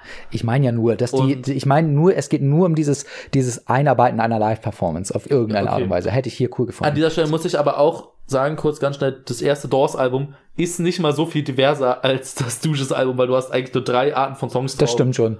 Ja, und hier ist es ja nicht großartig anders. Ähm, ja, aber auf jeden Fall, ähm, ich glaube, dass da auch das Label ein bisschen dann reingefuscht hat. Hat es. Also, weil die haben ja, Ja, ja. am Ende die auch wollten den das Mix, nicht. Die wollten das nicht. Die haben gesagt, da- das, das hört keiner. die haben auch weniger, die haben auch das nur ein Viertel, also sowohl MC5 als auch Stooges wurden am selben äh, Wochenende gesigned, die haben aber nur ein Viertel des Budgets bekommen, die wollten Jen, äh, John, Co, äh, John Cale, der ja eigentlich die Produktion und den Mix machen sollte, Ja. haben sie rausgezogen, damit dann äh, das Jack Holzner machen kann. Sie haben ja gesagt, es wurde am Songmaterial viel rumgemeckert und so. Hm. Ja, aber cool, dass es halt trotzdem kam und noch so erstaunlicher, dass noch ein zweites Album überhaupt kam. Not Right schließt inhaltlich so ein bisschen an an Anne, weil wenn Anne jetzt eine richtig tolle Frau war, ist die nächste, die er jetzt trifft, mit der er nachts was machen möchte, nicht die richtige. Und das ist das Einzige, was ich zu diesem Song sagen Ich kann, muss ganz ehrlich sagen, ich habe diesen Song, ich habe diesen Song einfach auch dafür, äh, dafür impliziert, dass es auch einfach darum geht, du triffst jemanden und du willst irgendwas von ihm, aber er gibt Ja. dir nicht das, was du willst. Du Ja. kannst auch zum Beispiel, ich habe eher ge- gedacht, dass es da um Drogen geht, so ein bisschen. Ah, okay, ich hätte jetzt, ich hab, ich hab's sexuell gedeutet. ja, Das man ist kann halt- es halt, ist ja ist auch nicht so weit auseinander. Ja, ja. Und dann schließen wir mit Little Doll, was halt, also es klingt jetzt so negativ, wenn wir das so sagen, dass es halt alles nicht so ganz so gut Es bockt halt wirklich viel beim Hören, muss man sagen, aber man kann da wirklich nicht mehr viel drüber reden. Ja, es ist halt Songs. vor allem, es ist halt ein bisschen so wie mit der Cramps-Platte, finde ich, ähm, der Psychedelic Jungle. Das ist halt so, der Stil ist halt cool. Zu der, der Fans erinnern sich natürlich, dass wir dazu bereits eine Folge gemacht haben. ja, na klar. Ja, Die haben, unsere Fans haben den Film gepeilt. okay. Äh, nee, aber ich meine, das, das Problem ist halt, dass ein gutes Album ja nicht nach dem Baukasten funktioniert, sondern ein gutes Album funktioniert halt vor allem oft über Emotionen, die durch verschiedene Dinge getragen werden können und dazu gehört nun mal nicht, dass man die perfekte Playlist zusammengebaut hat. Deswegen ist ein Album ja immer noch ein Album und keine Playlist Ja. auf, auf Spotify. Ja. Und da ist es dann auch okay, dass Wo dann natürlich I Wanna Be a Dog der erste Song wäre. Und We For der letzte, ver- verdammt nochmal. Ja, aber äh, da kann es dann auch passieren, dass dann halt Not Right halt, halt total unspektakulär ausfällt oder halt Little Doll, der nicht so gute, das nicht so, der nicht so gute Closer ist, muss man halt ganz ehrlich sagen, weil es ist halt leider dann auch nur wie die letzten Ja. fünf Songs auf der Seite davor, Ja. äh, die letzten vier davor, aber äh, nichtsdestotrotz finde ich es großartig, einfach weil mir der Stil Hohes so Niveau. unglaublich viel Ja. gegeben hat. Ähm, generell, ja, das hohe Niveau, das du ansprichst. Ich habe diverse 60er Jahre Pla ähm, also Bands gehört aus der Zeit, diverse Alben reingefahren und es ist ganz, also viele haben oft immer so ein, zwei Hits auf der Platte und die Platte dümpelt dann vor sich hin oder bricht total ein. Ja. Die Doors, äh, nicht die Doors, also die auch, schaffen das konstant hohe Niveau zu halten und ähm, ich muss auch einfach sagen, ne, es hat mich halt ein Album, es ist halt ein Album, das mich halt auch jetzt schon echt lange begleitet und ich muss sagen, ich habe mir die Vinyl auch eigentlich nur geholt, weil es, Wie weil ich hast halt du schon dafür seit, nochmal ich gezahlt? habe 15 glaube ich gezahlt. Ah, ich hasse dich dafür. Die ist wahnsinnig teuer. Die äh, ist schon seit einer Weile ist sie wahnsinnig Ne, teuer. bestimmt über 30, ne? Ja, Ja, denke ich mir. glaube ich auch. Ähm, nee, und das Ding ist halt, ich habe es mir einfach nur geholt, so aus nostalgischen Gründen sogar in meinem Ja. Fall. Weil ich war sogar kurz davor zu sagen, okay, ich kaufe mir einfach eine CD und das reicht mir auch. Echt? Nee, ich will sie auf jeden Fall auf Vinyl. Da führt nichts dran vorbei. Und ich will auch Raw Power auf Vinyl, die ich sehr gerne mag. Alles gutes Album auf, Album auf Vinyl. Alle, auch Funhouse und die neueren? Ja, okay, bei mir halt. Ja, also wo, Funhouse, wobei ja, Funhouse ist schon auch Bei mir cool. geht's halt nur bis Raw Power. Und Okay. Also, noch, also noch das zweite und dritte Album. Hä, die haben keine weiteren Alben gemacht. Ja, alles Schabernack. ich habe da mal reingehört, die sind nicht schlecht, aber es ist halt auch äh, nur more of the same und nicht, nicht so beeindruckend. Ja. Ähm, was ich zu Little Doll noch sagen möchte, dass so Little Doll und auch so ein Ausdruck wie Little Doll sehr typische Iggy Pop Figur ist, weil es Ja. sich um so ein zartes Mädchen handelt, das ähm, ja, das halt zart und zerbrechlich wirkt, aber sie raucht halt Zigarette und sie kann Iggy verführen auch. Generell Little Doll, so ein, finde ich, ganz typischer 50er, 60er Jahre Begriff einfach auch. Ja? Also aus dem amerikanischen vor allem. Okay, okay. Also zumindest meiner Nein, finde auch, das klingt halt. Kann sein, du hast mehr Songs aus der Zeit gehört. Ne, jetzt nicht so, dass ich es halt auf Songs gehört hatte, aber das, also weißt du, gewisse Begriffe versprühen halt so ein Lebensgefühl für mich. So, Mhm. du hörst die und du hast das Gefühl, okay, das, das könnte aus der Zeit und so stammen. Ich meine, du kennst Mhm. Ja, ja, auch, du kennst ja auch die Popkultur von damals. Ja, schon, aber wenn du, guck mal, so die Songs aus den 60ern, die waren schon etwas ähm, prüder, würde ich sagen. Einfach auch, weil das sein musste. Deswegen ist die Baller dieses Album ja auch so, weil das wahnsinnig sexuell ist und das sich da nicht zurückhält. Ähm, und wenn, wenn so in, in so einem Song Little Doll gesungen wird, dann klingt das schon eher bemutternder, also, na, oder, ne, du weißt, wie ich das meine? Ja, aber man es ist so ein bisschen wie Aber wenn, wenn Iggy Pop Little Door singt, dann ist für mich schon ganz klar, dass er der nicht das Haar einfach nur bürsten möchte, sondern der Vielleicht Grund sein möchte, warum man das Haar vielleicht steht er auch auf Ageplay und Ageplay und Breadplay. Ja, das möchte ich, das möchte ich, ähm, He's the kinky one. Er hat halt auch diesen Song auf Lust for Life, der 16 heißt, wo Ja, er dann ja. von einem 16-jährigen Mädchen singt, die Lederstiefel trinkt, äh, trägt, die eben genau so ein Charakter ist, so eine Little Doll. Und die Ja. gibt's halt immer und immer wieder auf seinen Platten. Das heißt, Deswegen finde ich das wichtig. ja, zumal ich auch sagen muss, dass ich es eigentlich ganz gut finde, so als kleiner Close, also als, als mein persönliches vielleicht Abschlussstatement dazu, dass ich es ganz, Ja. also äh, ich wusste nicht, wie krass sexuell das Album ist, also bis es mir jetzt noch mal genau unter die Nase Weil gehalten man ja hast. eben also, auch nicht so sehr auf die Lyrics achtet. ja, ja, und also du sprühst die sexuelle Energie und die Wut, die da drin ist. Das, das ist, du denkst, du singst halt mit, aber du denkst nicht drüber nach, was gesagt wird. nicht so wirklich. So jetzt nicht unbedingt, aber, aber genau, es ist halt so ein Gefühlsding. Aber ich finde es halt schön, wie es halt hier gemacht wird im Vergleich zu beispielsweise, weiß ich nicht. Ähm, es ist jetzt nicht so, dass ich ein Problem mit, ähm, zum Beispiel, ähm, ja, im Rap gibt es zum Beispiel so eine Riege, die nennt sich ja Porno-Rap, durch Leute wie King Orgasmus One, Frauenarzt, wie sie alle heißen und so. Ja. Ist jetzt nicht, dass ich das grundsätzlich kacke finde, außer natürlich King Orgasmus One, der Aber macht absolute ja Schmutz. Warte, der macht absolute Schmutzmusik, aber ich finde das hier besser, weil es nicht, weil es zwangsweise subtiler ist, sondern einfach, weil es, Aber es ist auch nicht- entspannter ist. es ist nicht explizit. Es ist nicht explizit Ja. und es ist nicht, es wirkt nicht. Aber du weißt ja trotzdem, was gemeint ist. Ich weiß, was du meinst, aber du kannst es nicht mit solchen Texten vergleichen, weil das ist viel, das hier ist viel weniger explizit. ja, aber Es das ist- meine ich doch, dass es ist geht, roher, dass es ist halt, einfacher. Dass es, halt, dass es halt nicht so explizit ist, Ja. aber dass du genau das Gleiche transportierst Ja. und der Gegenüber eigentlich auch genau das Gleiche wahrnimmt. Okay, ja, gut. Also ob ich jetzt sagen Und es geht will- hier halt auch nicht um- darum, um zu provozieren, würde ich sagen. Naja, doch schon. Nee, finde ich. Das ist jetzt aber Quatsch. Mann, du hast einfach den Film nicht gepeilt. Ja, klar. ähm, okay, dann verfasse ich jetzt mal mein Abschlussstatement und sage, äh, ich möchte nur kurz was zu den Instrumenten sagen, weil wir haben wirklich nur über die Gitarre geredet und da auch nicht so viel tatsächlich. Ähm, Es gibt noch andere Kannst mir gleich- äh, ja, genau. Also erstmal, ich finde den Bass großartig, auch wenn der sich oft einfach nur sehr nah an der Gitarrenlinie ähm, orientiert. Und er ist ein bisschen leise gemixt, was ich schade finde. Schlagzeuge, brachial, einfach ballern. Ich liebe die Schlagzeuge auf I Wanna Be Your Dog. Ich weiß nicht, ist, ist eins meiner Lieblingsalben. So, mehr kann ich nicht Ja, dazu das, sagen. das, das, das Schlagzeug Muss man, ist großartig. ist großartig. Muss man, Ist ein Lebensgefühl. ist ein Lebensgefühl, ja. Ja, also, also ich muss auch sagen, das ist auch heute noch eine Platte, obwohl sie jetzt schon über 50 Jahre alt ist, äh, die immer noch äh, Leben verändern kann, würde ich jetzt mal so sagen. Also ich würde jetzt nicht sagen, dass ich der bin, der ich heute bin, weil es diese Platte gibt, aber es ist auf jeden Fall, ähm, diese Art der Musik kann schon ein Turning Point sein. Finde ich auch. Ja. Okay, ich weiß nicht, irgendwie fühlt sich das jetzt sehr antiklimatisch an. Ach nee, alles cool, Jonas, wir brechen die Aufgabe jetzt einfach ab, ne? Und äh, dann, naja, also ich, das